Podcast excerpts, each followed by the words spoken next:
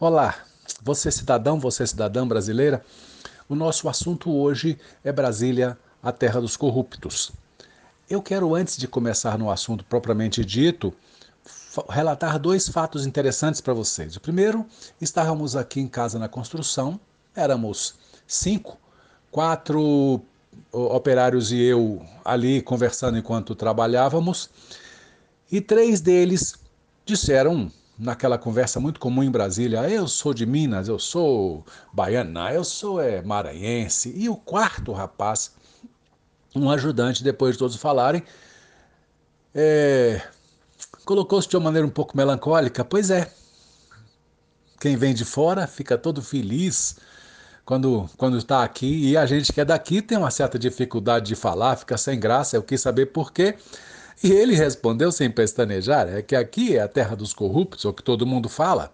Eu lembrei um outro episódio, um, um, amigo meu de outro grupo que estava um dia chegando em Brasília de avião e quando pousou, aquela, aquele alívio de haver pousado, um sujeito espirituoso, sabe aquele gaiato que acaba agradando muita gente, falou: pessoal, segure os bolsos, estamos em Brasília.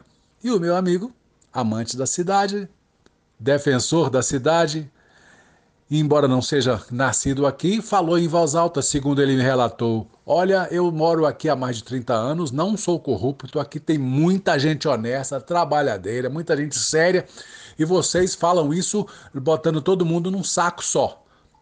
Esse discurso dele foi um pouco constrangedor, as pessoas se calaram, e agora eu fico lembrando por que é que temos essa fama de terra dos corruptos. Vamos então ao raciocínio sobre esse assunto. Primeiramente, é preciso saber que quando as pessoas falam em terra dos corruptos, elas estão falando normalmente é, e principalmente do pessoal do governo. As pessoas não costumavam dizer há uns anos que juízes eram corruptos, que ministros de tribunais eram corruptos. As pessoas acusavam de corruptos somente os políticos eleitos. Hoje, essa coisa mudou de cor.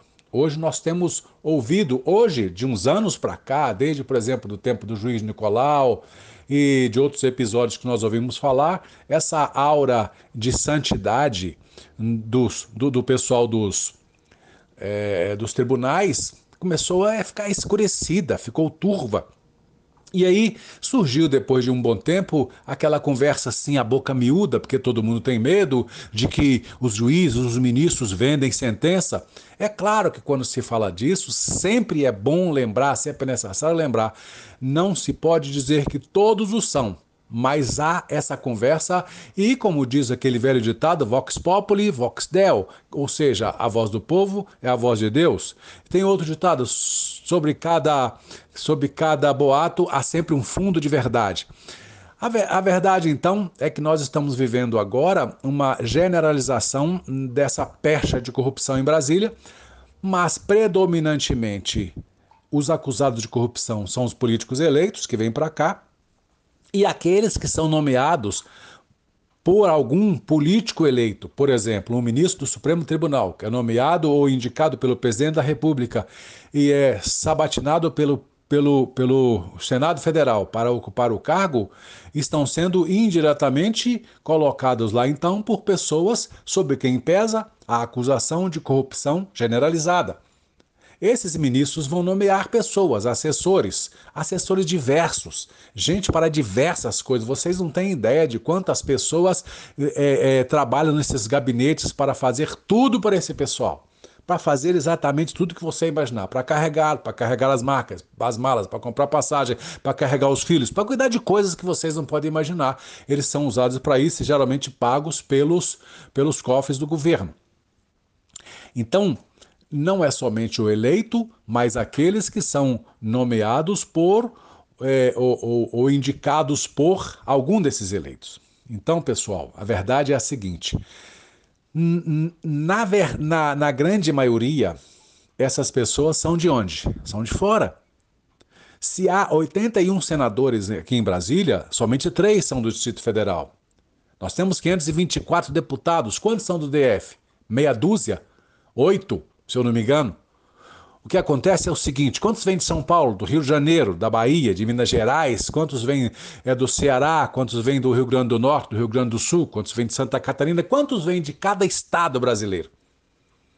Se aqui está cheio de corruptos mesmo, é porque você, eleitor, elege pessoas corruptas e manda para cá. Não há meias palavras para se dizer isso.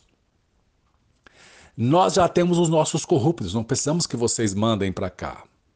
Há uns anos, houve aqui um político que foi secretário de obras de um governo que, sobre o qual também pesou alguma acusação de corrupção. Depois ele foi deputado, depois foi senador. Como senador, foi acusado de prevaricar. Ficou até famoso porque ele disse diversas vezes: Eu não prevariquei, eu não prevariquei. Depois ele, eu prevariquei. Foi pego com a boca na botija, não tinha como negar. Seria caçado, pediu logo demissão, quer dizer, é, abdicou do cargo, renunciou para não ser caçado. Passou um tempo, foi eleger-se governador, porque o povo parece que gosta de corrupto. O povo tem a estima, a estima por corrupto. Eu até acho que esse homem teria sido um bom governante se ele não tivesse é, é, é, des, desencaminhado-se, ou encaminhado-se, né? porque se ele foi corrupto tantas vezes, não era um descaminho para ele, era o caminho que ele escolhera mesmo, apesar de toda a sua importância no mundo político. E ele depois foi caçado, ele foi até preso, e saiu da cena, da cena política. Sabe o que acontece? Agora a esposa dele é deputada em Brasília. Eu não posso afirmar que ela é corrupta. Ele eu posso afirmar, porque foi condenado como corrupto. Mas será que uma pessoa que convive, que dorme na mesma cama com um político corrupto, será que ela não tem nenhuma possibilidade de praticar corrupção? E as pessoas que estão no Senado?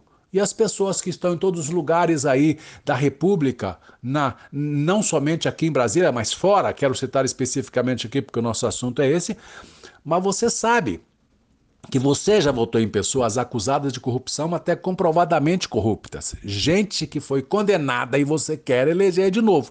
E depois vem dizer que Brasília está cheio de corruptos. Aqui não é a lata de lixo do Brasil.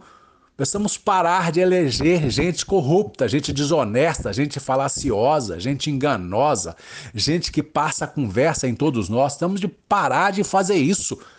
E somente o eleitor pode resolver esse problema. Não adianta apelar nem para a ONU, nem apelar para o Papa. Quem manda é o eleitor. Todo poder emana do povo.